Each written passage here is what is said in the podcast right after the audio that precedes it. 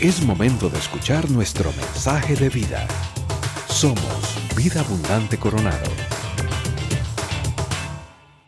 Seguimos con la serie que, a la que dimos inicio la semana anterior, Hechos 29, cuyo propósito es darle continuidad a lo que eh, aprendimos de la iglesia en el libro de los Hechos. ¿Cuántos capítulos tiene Hechos? 28, ¿verdad? Por eso el nombre de esta serie, ¿a qué nos invita? Nos invita a darle continuidad a un libro que no finalizó, un libro que básicamente lo que nos desafía es a continuar esa misma historia que el Espíritu Santo empezó a escribir a partir del libro de los Hechos. Y, justamente como nos eh, lo retrataba la historia de Martín, ¿de qué vamos a hablar hoy? Vamos a hablar acerca de la persecución. Vamos a hablar acerca de la persecución que sufrimos, que podemos padecer los cristianos. Y una organización que es especialista en recopilar datos acerca de estos temas es la organización Puertas Abiertas. Usted puede encontrarlo, puede buscarlo en internet. Son especialistas en este tema y una definición que propone es la siguiente. La persecución es cualquier hostilidad experimentada como resultado de la identificación de una persona con Cristo esto puede incluir actitudes, palabras y acciones hostiles. Es decir, puede incluir desde un machetazo, como lo vimos ahora en la historia, hasta palabras, hasta actitudes hacia un cristiano. Todo eso deberíamos nosotros de considerarlo como persecución. Podríamos pensar que eso es algo que pasa allá en Corea o en algunos países de Oriente Medio, nada más, porque si yo pregunto aquí, eh, eh, ¿quién ha sido de los que estamos acá secuestrado, arrestado por identificarse como cristiano? Difícilmente alguno de nosotros pueda contar una historia de ese tipo. Pero si yo pregunto, ¿quién ha sentido ser insultado, despreciado, menospreciado por identificarse como Cristo? Ya la cosa cambia ahí, ¿verdad? ¿Quién ha perdido algún familiar o algún amigo porque no está de acuerdo con mi postura como cristiano? Entonces me despachó. Son otros colones. ¿Quién, quién ha visto sus convicciones de fe, sus creencias atacadas por todos los diferentes medios que encontramos tratando de decirnos, eso es lo que usted cree es falso, eso no sirve, eso es mentira. Creo que ahí ya el grupo eh, se incrementa de manera sustancial. Y todo eso también es persecución. Todo eso es perseguir también, a todo eso hacemos frente. ¿Qué, qué quiere decir? Que la persecución existe y que la podemos vivir usted y yo todos los días de diferentes maneras. Y hoy a través del libro de los hechos, vamos a, explorar tres cosas sobre todo. ¿Cómo luce la persecución? ¿cuál, ¿Cuál es la forma que toma la persecución?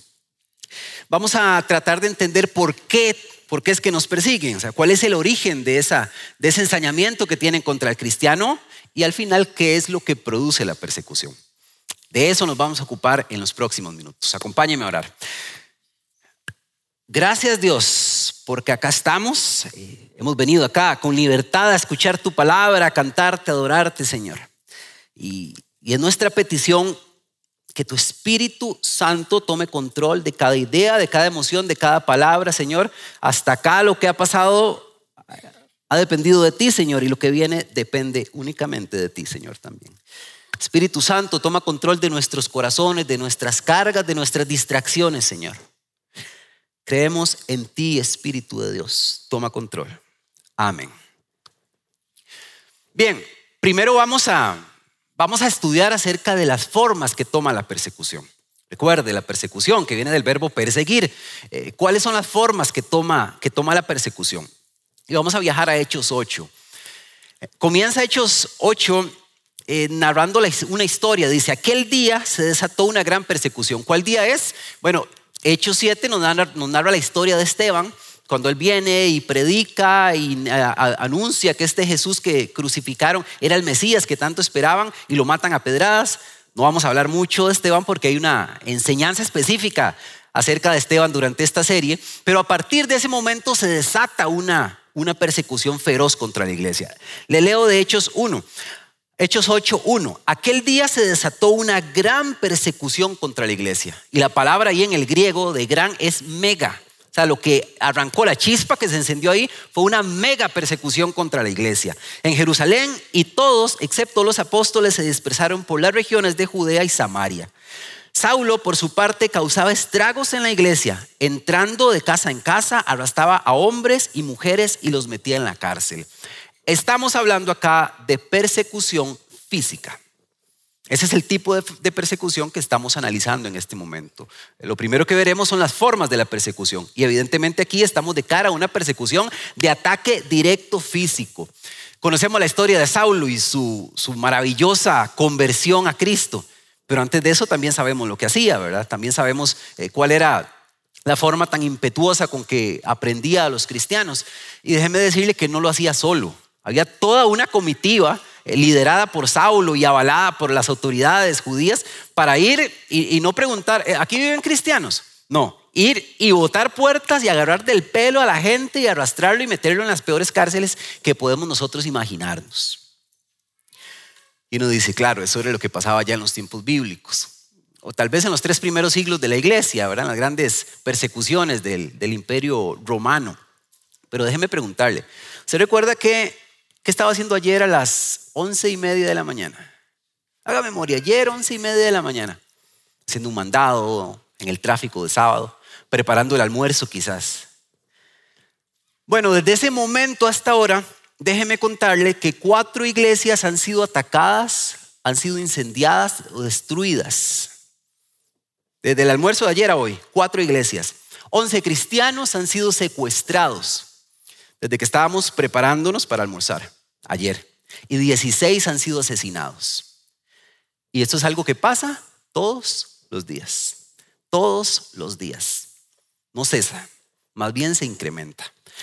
Claro, difícilmente lo veamos en una portada de un gran medio, ¿verdad? Eso no, no aparece, esa noticia no, no es tan importante, pero usted puede explorar, de hecho lo invito de nuevo a esta organización, a esta página, Puertas Abiertas, que nos dice que más de 360 millones de cristianos en este momento son atacados por su fe. Por decir, yo predico, yo vivo, yo trato de honrar a Cristo. Más de 360 millones. Y se, ha estudiado que en los últimos dos, que siglo XX y siglo XXI, han padecido de persecución física más cristianos que en todos los siglos anteriores de la humanidad. En los últimos dos siglos. Es, es impresionante esto. Es impresionante. La persecución física sigue latente. Déjenme asegurarle que no era algo únicamente de los tiempos bíblicos. Hoy también continúa siendo, estando presente de manera muy fuerte. Pero además de la persecución física, a la que seguramente hemos estudiado, hemos tenido referencia importante acerca de ella, hay otras formas de persecución también. Vamos a hablar acerca de la persecución social tal vez no muy perceptible, pero déjeme decirle que muy presente. Y dentro de esta forma de persecución, la persecución social, vamos a ver dos, dos tonos en esta persecución. Primero, la burla. ¿Se han burlado de usted por ser cristiano?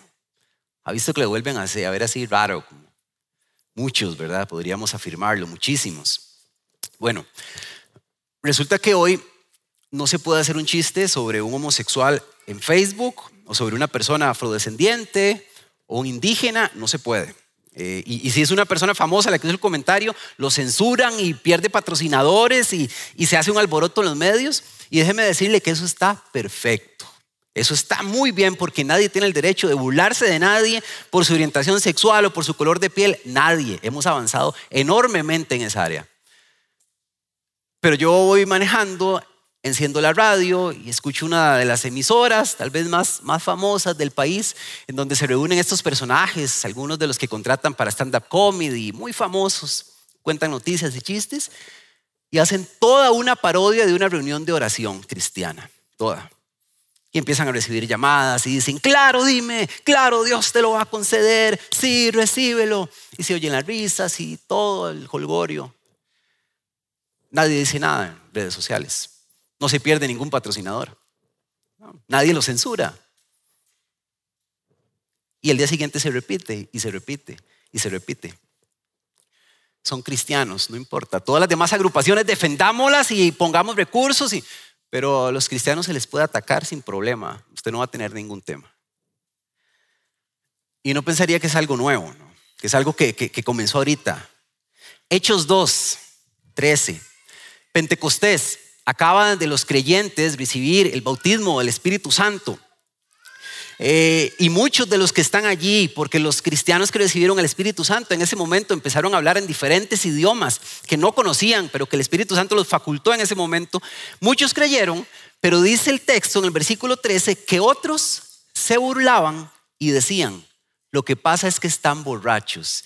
Y casi que yo puedo escuchar las risas de todos atrás, burlándose. Mira, todos los cristianos están allí borrachos. Desde el día uno, la burla ha sido una de las, de las balas preferidas de aquellos que, que atacan a los cristianos. ¿Qué pasa cuando, cuando una joven afirma guardarse virgen para el matrimonio porque quiere honrar a Cristo? Burla. ¿Qué pasa cuando un joven en la universidad le toca decir, bueno, es que no, es que yo soy cristiano y yo pienso algo diferente? Burla. ¿Qué pasa cuando en la oficina se suelta el chiste más vulgar del año y todos en la oficina carcajadas, pero el cristiano callado y serio?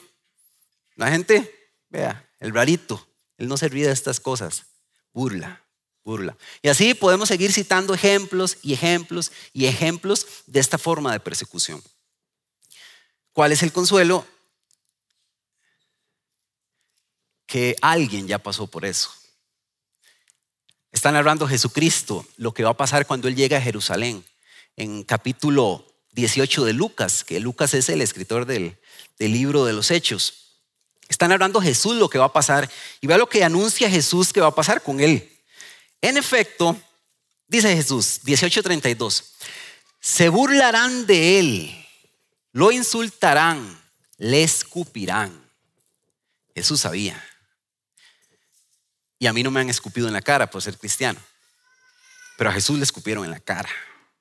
Se burlaron de él de todas las formas. Si es quien dice ser que se salve a sí mismo. Y le pusieron esas túnicas para burlarse de él. Y, después Pedro ya en su carta, en el capítulo 2, no está en el bosquejo porque lo pensaba ayer en la noche. Pedro eh, retrata cómo enfrentó esto Jesús. Y dice el 2.23 de la primera carta de Pedro, que cuando proferían insultos contra él, él no devolvía los insultos. Que cuando padecía, él no amenazaba, sino que se entregaba a aquel que juzga con justicia. O sea, Jesús nunca dijo, esta piedra yo la devuelvo, o esta discusión yo se la tengo que ganar. Él dijo, tú harás justicia, Dios. Tú harás justicia de este burla, de este escarnio, tú harás justicia. Siempre dentro de la persecución social, siempre, otra forma de persecución que pocas veces analizamos es el aislamiento. Es el aislamiento. Cuando me preparaba para esto, de hecho, me sorprendió ver que Jesús lo anuncia también. Lucas 6:22, se lo voy a leer de la traducción viviente. Acaba de Jesús citar todas las bienaventuranzas y en la última él detalla, hace una explicación y dice Lucas 6:22, ¿Qué bendiciones les esperan cuando la gente los odie? Escuche usted, y los excluya, porque siguen al Hijo del Hombre. ¿Qué bendiciones cuando la gente los odie y los descole? Porque ustedes siguen a Cristo. No sé si yo soy el único que desde que se hizo cristiano, algunas invitaciones, algunas fiestas a las que me invitaban, pues me volví a dar cuenta de ellas por Facebook, nada más porque vi las fotos, pero la invitación no llegó nunca. Y empezaron a llegar esas actividades a mermar y a mermar y a mermar. Es que se hizo pandereta, qué pereza. No, no, es que ya no se puede ni hacer chistes con él. Es que ya, ya ni toma, ya casi ni tomas. Qué pereza, mejor sáquenlo del grupo. Y Jesús continúa hablando allá en Lucas. Y dice, Dichosos, dichosos cuando les pase esto, dicen, salten de gozo cuando los descolen, cuando los excluyan, cuando no los tomen en cuenta. Y la pregunta es, ¿por qué? ¿Por qué? Continúa Jesús allí hablando. Dice, ¿por qué les espera una gran recompensa en el cielo? O sea, lo que Jesús nos dice es que, que allá en el cielo no, no habrá una fiesta en la que no seamos invitados. Que no habrá un banquete en donde no haya una silla esperándonos a usted y a mí lista y preparada. Allá en el cielo, pero no aquí. No aquí. Así que cuando vea fotos de fiestas donde no fue invitado en Facebook, no se enoje. Salte de alegría, dice, dice Jesús. Otra forma de persecución, persecución física, persecución social, esta es muy interesante también y, pocas veces nos, la, la logramos identificar. La persecución ideológica. La persecución ideológica. Hechos 14. Está Bernabé y Pablo llegando a una ciudad que se llama Iconio. Y como siempre, Pablo llega a, las, a, predicar a las sinagogas. Le leo 1 y 2 de Hechos 14, igual de la traducción viviente, voy a leer, le dice, Pablo y Bernabé fueron a la sinagoga judía y predicaron con tanto poder que un gran número de judíos y griegos se hicieron creyentes. Sin embargo, algunos de los judíos rechazaron el mensaje de Dios y ponga atención a lo que viene. Y envenenaron la mente de los gentiles. Eso es súper interesante. Aquí no llegaron con palos, no llegaron con piedras. Aquí llegaron directamente al cerebro, a la mente. Cambiaron de estrategia. Tal vez dicen, no, no, Daisy, cuando matamos a Esteban, eh, de esto se explotó. No, no, no, vamos a confundirlos ahora mejor. Vamos aquí al cerebro, a enredarlos, a enredarlos. ¿Para qué? Para que los que no creen, pues que no crean. Y para que los que crean, los que ya están creyendo, duden de aquello en lo que han creído. Ese sigue siendo el objetivo. Y para eso siembran básicamente dos pensamientos. Son muchos, pero sobre todo dos pensamientos principales. Número uno, el pecado no existe. El pecado no existe, es relativo. O sea, lo importante es que usted sea buena persona. El pecado no existe. Y número dos, creer en Cristo es para idiotas. Alguna de esas dos ideas nos van a querer colar, nos van a querer envenenar la mente con alguna de estas. Y, para eso utilizan todo tipo de vías y todo tipo de alcances. Permítame leerle lo siguiente. Si hay un creador que hizo al tigre y al cordero, al guepardo y a la gacela, ¿a qué estará jugando?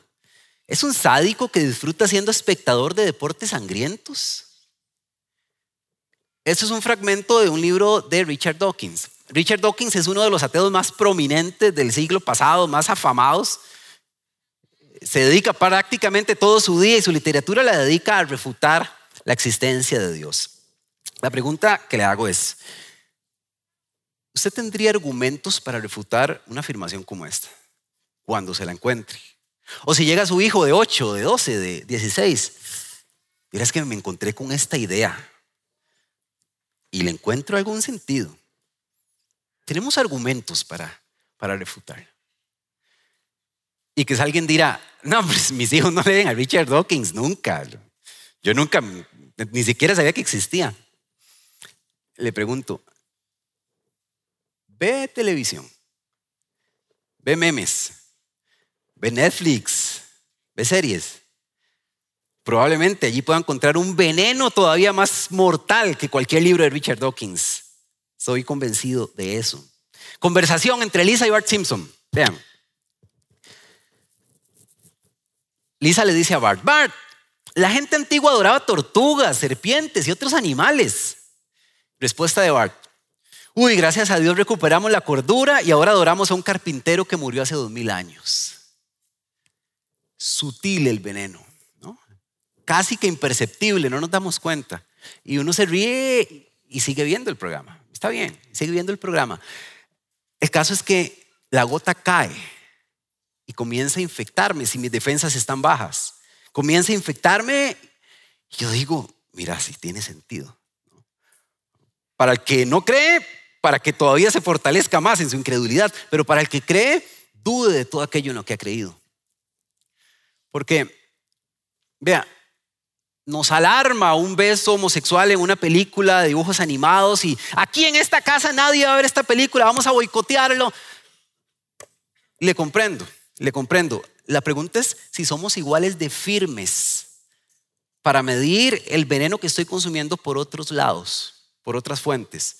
El veneno que mis hijos podrían estar consumiendo por otras fuentes. Ah, ya está el video tan inocente que se ve del TikTok, de allá, del, la serie tan bonita y con, con censura 7. Ah, todo bien, Netflix dice que es 7. Listo, tíresela toda, no pasa nada. Ahora, no me malentienda, por favor. No le estoy pidiendo que cancele Netflix. Ya acabo de empezar una serie buenísima, The Office, se la recomiendo.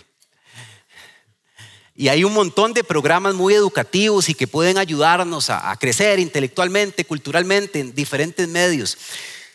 No le estoy pidiendo que meta a nadie en una burbuja porque eso nunca ha servido, ni a usted ni a ninguno de sus hijos. Eso nunca ha servido. Le pido, porque me lo pido a mí mismo, dos cosas. Uno, sea un cristiano informado.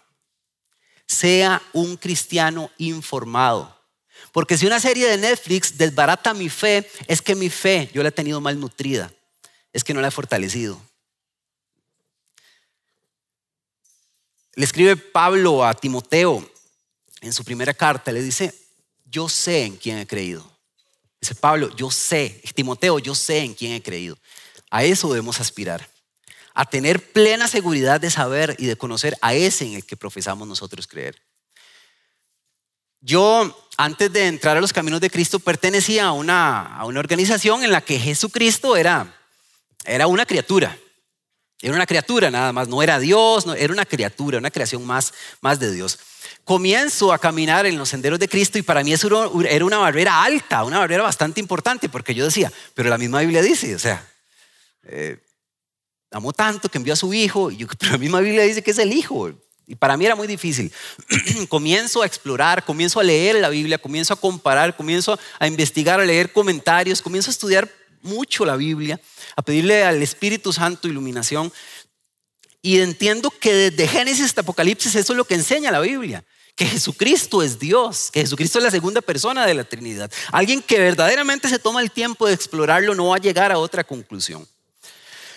Pero además, en este Jesús que nació hace dos mil años, vive una vida perfecta, lo crucifican, lo envían a una tumba que todo el mundo conocía, todo el mundo sabía dónde estaba la, tumba de José de Arimatea. No, nadie puede decir, es que se confundieron de tumba, todo el mundo la conocía. Y envían como a seis fortachones romanos con espadas, con, con, con escudos a cuidar esa tumba. Los discípulos no tenían ninguna oportunidad con la espada de Pedro de ir a hacerles algo. No había forma. Pero al tercer día que lo crucificaron, no había cuerpo. No había cuerpo. Y era tan fácil desarmar el cristianismo desde la primera semana, desde el primer mes y decir, hey, aquí está el cuerpo, ya lo encontramos, aquí estaba tirado allá, se lo robaron. Pero pasaron los años, pasaron los siglos y dos mil años hoy, no apareció ese cuerpo nunca. Nunca apareció. Y más bien hombres que, eran torpes, que eran cobardes en los evangelios, los vemos en el libro de los hechos cambiados, vigorosos, compartiendo a Cristo, entregando su vida, felices, seguros. ¿Por qué? Porque vieron al que había resucitado. ¿Cuál es, cuál es la única explicación para esto? Que ese carpintero de hace dos mil años del que hablaba Bart Simpson era Dios caminando en medio de nosotros.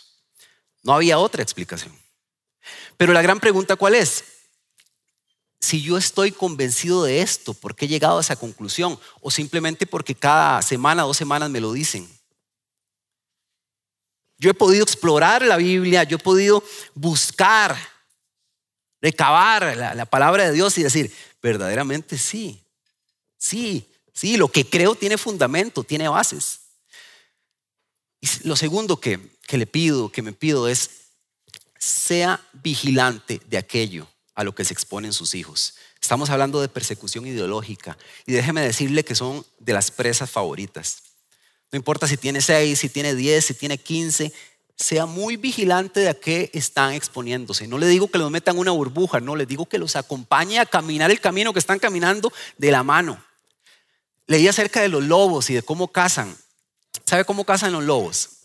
Resulta que los lobos buscan una manada de ciervos, de venados, de lo que estén cazando, y ellos empiezan a investigar, empiezan a indagar eh, presas jóvenes. Pero además de que sean jóvenes, ¿qué es lo que buscan ellos? Que la manada las esté dejando a un lado, que no las esté acompañando. Entonces inmediatamente ven a una, a una presa jovencita y echa a un lado, dicen, esta es, vamos por ella. Y ya saben ustedes todo lo que sigue en el programa. Cuidado con que estemos dejando a los más pequeños de nuestra manada a la libre, solitos por allí, porque hay muchos ojos encima de ellos, muchísimos. Ellos son el blanco de muchísima persecución. Ellos no lo saben, nosotros debemos saberlo. Es nuestro deber. Pero eso requiere que nosotros hagamos la tarea. Que le dediquemos ganas, que verdaderamente exploremos, que nos dediquemos a tener argumentos para cuando lleguen a preguntarnos, poder contestar verdaderamente convencidos de lo que creemos. Recuerde, objetivo, que el mundo no envenene mi mente y que el mundo no envenene la mente de los míos. Bien, ya pasamos, eh, ya estudiamos la, la forma, las diferentes formas. Ahora, ¿por qué? ¿Cuál es la causa de esta persecución? ¿Por qué nos persiguen? ¿Por qué incomodamos tanto? Si en realidad no hacemos tanto problema. ¿Por qué? Para Jesús era, era muy sencillo. ¿Por qué? ¿Por qué nos maltratan, nos ofenden? ¿Por qué nos desprecian? Ve a Jesús en Juan 15. Si fueran del mundo, 15, 19, si fueran del mundo, el mundo los amaría. Pero ustedes no son del mundo. Por eso el mundo los aborrece. Jesús lo tenía clarísimo. Jesús lo tenía clarísimo. ¿Por qué nos aborrecen? Porque jugamos para otro equipo. Porque metemos goles en el, en el marco contrario. Si fuéramos de los mismos, andaríamos ahí abrazados, ¿verdad? Manita en la espalda. Pero dice, los aborrecen porque no son del mundo. Y Juan 3, también palabras de Jesús, una conversación allá con Nicodemo que se extiende. Y Juan 3 empieza a decir, Jesús empieza a decir en Juan 3 que es que la luz vino al mundo. Usted seguramente lo recuerda pero que prefirieron las tinieblas a la luz. Y que esa es la causa de la condenación. Y lo que sigue es enormemente revelador, porque dice, prefirieron las tinieblas porque sus hechos eran malos. Eran malos. ¿Qué está diciendo Jesús? Está diciendo que había una fiesta de piscina en la noche, todo oscuro, y ahí estábamos usted y yo, y ahí estaba todo el mundo. Estábamos nadando, el agua muy rica, con piña colada, nosotros allí en el flotador en la piscina bañándonos. Todo está muy oscuro, pero se acerca Jesús, que es la luz que todo lo ilumina. Y cuando se acerca Jesús, nos damos cuenta que esa piscina de agua cristalina era una podredumbre fétida de aguas negras, sucio, espantoso. Y, y algunos nos, nos volvemos a ver, volvemos a ver la suciedad y le decimos a Jesús, Jesús, sácame, límpiame, límpiame, yo no quiero estar acá, Jesús, sácame. Pero otros le dijeron a Jesús, Jesús, váyase, aléjese, yo quiero seguir nadando aquí en esta agua pudrida, déjeme aquí. Y cuando se les acerca a alguien que intenta reflejar esa luz de Cristo, ellos perciben la misma amenaza. Ellos dicen, largo de aquí, váyanse, aquí estoy muy cómodo, déjeme acá, en las aguas negras. Y entonces nos conceden el privilegio de sufrir por Cristo. Y ahí viene, viene la amenaza, viene el ataque, viene la persecución de todas formas. Hechos 5:41. Están los apóstoles. Acaban de ser castigados, de recibir casi 40 latigazos en sus espaldas por predicar a Cristo. Los liberan, los liberan en Hechos 5:41 y vea lo que dicen, lo que pasa con los apóstoles.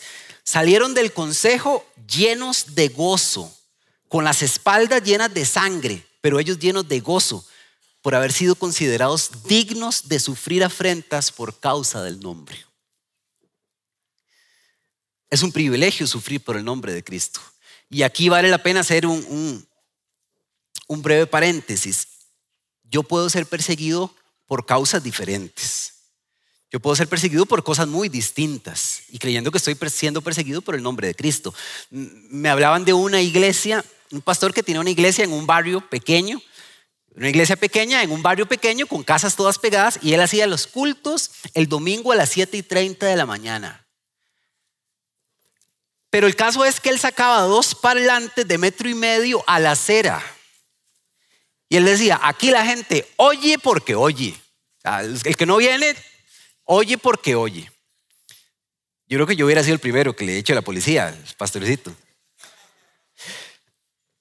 No se trata, cuando Jesús dice dichosos cuando los persigan, está hablando cuando los persigan por el nombre de Cristo, no por imprudentes, no por imprudentes, no por groseros, no por ponernos el uniforme de juez y decirle al otro, es que sos tan malo, deberías hacerte cristiano. No, no. Esos son otros 100 pesos, esa es otra historia. Es cuando sufrimos por querer caminar como Cristo, que estaba lleno de gracia y verdad, de verdad y gracia. Por último, la consecuencia. ¿Cuál es la consecuencia? ¿Qué, produce, la, qué produce la persecución? Volvemos a Hechos 8. Aquel día se desató una gran persecución contra la iglesia en Jerusalén y todos, excepto los apóstoles, se dispersaron por las regiones de Judea y Samaria. Y dice el texto, los que se habían dispersado predicaban la palabra por donde quiera que iban. Esto es lo maravilloso. Predicaban la palabra por donde quiera que iban. Y ellos no andaban un púlpito en el camello y dijeron, vamos a organizar un mini sermón en este momento. No. Ellos se topaban a la gente y decían, conozca a Cristo, Él me cambió la vida. Conozca al Hijo de Dios, Él me dio una nueva esperanza. A todos los que se topaban, a todos. ¿Y qué pasaba? La gente creía. Porque qué fuerte es el testimonio del que está sufriendo y puede hablar de Cristo con gozo, ¿verdad? Qué testimonio más poderoso es ese. Hechos 11:21, el poder del Señor estaba con ellos y un gran número creyó y se convirtió en el Señor. Está hablando de lo que pasó en Antioquía. Ya bastante tiempo después, mucha gente había creído y se había convertido en el Señor. Claro, en Hechos 8 Jesús les había dicho, ustedes serán mis testigos en Jerusalén, en Judea, en Samaria y en todo lado, ustedes van a ser mis testigos. Pero en Hechos 8 todavía estaban ahí, no se habían movido. Y tenían que ir a ser testigos de Jesús, pero todavía estaban ahí en Jerusalén, no se movían. La persecución fue el instrumento de Dios para que otros que no habían escuchado acerca de Cristo, escucharan acerca de Cristo. Para que gente que no creía en Cristo, creyera en Cristo. Puede ser, puede ser que Dios me esté queriendo mover a otros lugares, a otras personas, para que yo le predique de Cristo a otras personas. A otro círculo de amistades, a otro grupo en el que yo no, al que yo no frecuento porque quizás me siento muy cómodo en donde estoy. Puede ser. Ya para concluir, somos perseguidos, ¿cierto? Es indudable que es así. No debe sorprendernos porque Isaías 53, 600 años antes de que viniera Cristo, narra cómo iba a ser su ministerio. Dice el versículo 3, despreciado y rechazado por los hombres, varón de dolores, escuche, hecho para el sufrimiento. Se está hablando de Jesús. Se está hablando de que el hombre al que usted y yo hemos decidido seguir fue hecho para sufrir. No podía ser diferente en nuestro camino. Cuando me reuní con Cintia, nuestra líder de, alabanza, para, para, ver cuál, con cuál canción íbamos a cerrar el, el servicio, no nos tuvimos que poner de acuerdo, los dos llegamos con la misma propuesta desde el primer momento, porque es una canción que nace de la esencia de la persecución.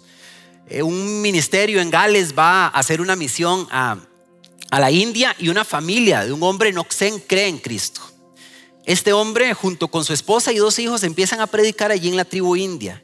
Empiezan a predicar acerca de Cristo, a compartir el Evangelio y un montón de gente empieza a creer. Un montón de gente empieza a, compartir a Cristo y se extiende el rumor.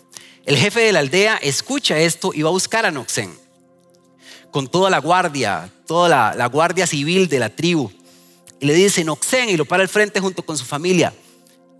Le exijo que niegue a su Cristo y siga a nuestros dioses. La respuesta de Noxen fue, he decidido seguir a Cristo. Inmediatamente asesinada a su esposa. Noxen, segunda advertencia, olvídese de ese Jesús, niegue a ese Jesús que usted predica. Respuesta de Noxen, He decidido seguir a Cristo. No hay marcha atrás. Sus hijos son asesinados inmediatamente en el acto. Última advertencia, Noxen, no le queda otra oportunidad. Olvídese de Jesús. Niegue su fe en este momento. Si no sabe lo que va a pasar. Respuesta de Noxen, la cruz está ante mí. El mundo atrás quedó. Y Noxen fue asesinado en el acto. Pero resulta que semanas después, la gente seguía creyendo en Cristo y se iba incrementando la cantidad de creyentes. Y ya la familia de Noxen había muerto. Y hasta una choza hicieron con una cruz porque se, fundó una iglesia allá. Y a las semanas el jefe de la tribu se arrodilló delante de la iglesia y dijo, yo también quiero seguir ese Cristo que ustedes siguen. Ese es el poder de la persecución. Es impresionante lo que puede hacer la persecución cuando el Evangelio empieza a dispersarse. Y quizás usted y yo no tengamos que pagar un precio tan alto. Quizás no nos toque, pero le pido a Dios que en medio del ataque que podamos estar recibiendo en la universidad o con familiares que no comparten lo que yo creo o con amigos, que nosotros también podamos decirle a Cristo, he decidido seguirte, cueste lo que cueste, duela lo que duela. No volvemos atrás, Señor, no volvemos atrás. No importa cuánto duela, no importa qué tan feroz sea el ataque, Señor. No volvemos atrás porque te seguimos a ti, Señor. Hecho para el sufrimiento, Señor. Viniste acá a que te escupieran en la cara, Dios. Y tú no devolviste la piedra nunca, Dios, nunca. Gracias Señor, danos la fuerza para que en medio del ataque que podamos estar sufriendo hoy, no importa de dónde venga Señor, puede ser en el hogar de una familia que no acepta mi fe, puede ser en el trabajo en donde acosan, me acosan por aquello en lo que yo creo, de donde sea que venga en la universidad Señor, danos la fuerza para seguir sujetos a tu mano Señor, danos la fuerza para decir, yo he decidido seguirte, no vuelvo atrás, no vuelvo atrás Señor. Ayúdanos a recordar, como dice tu palabra, que un día volvimos al pastor que cuida de nuestras vidas, Señor. Gracias, Señor. Y, te pedimos que nos abra los ojos cuando seamos atacados para, para reconocer e identificar que sin saberlo nos están otorgando el más grande privilegio que existe, que es sufrir por causa de tu nombre, Señor. Este fue nuestro mensaje de vida. Conózcanos en www.vida.cl. Somos Vida Abundante Coronado.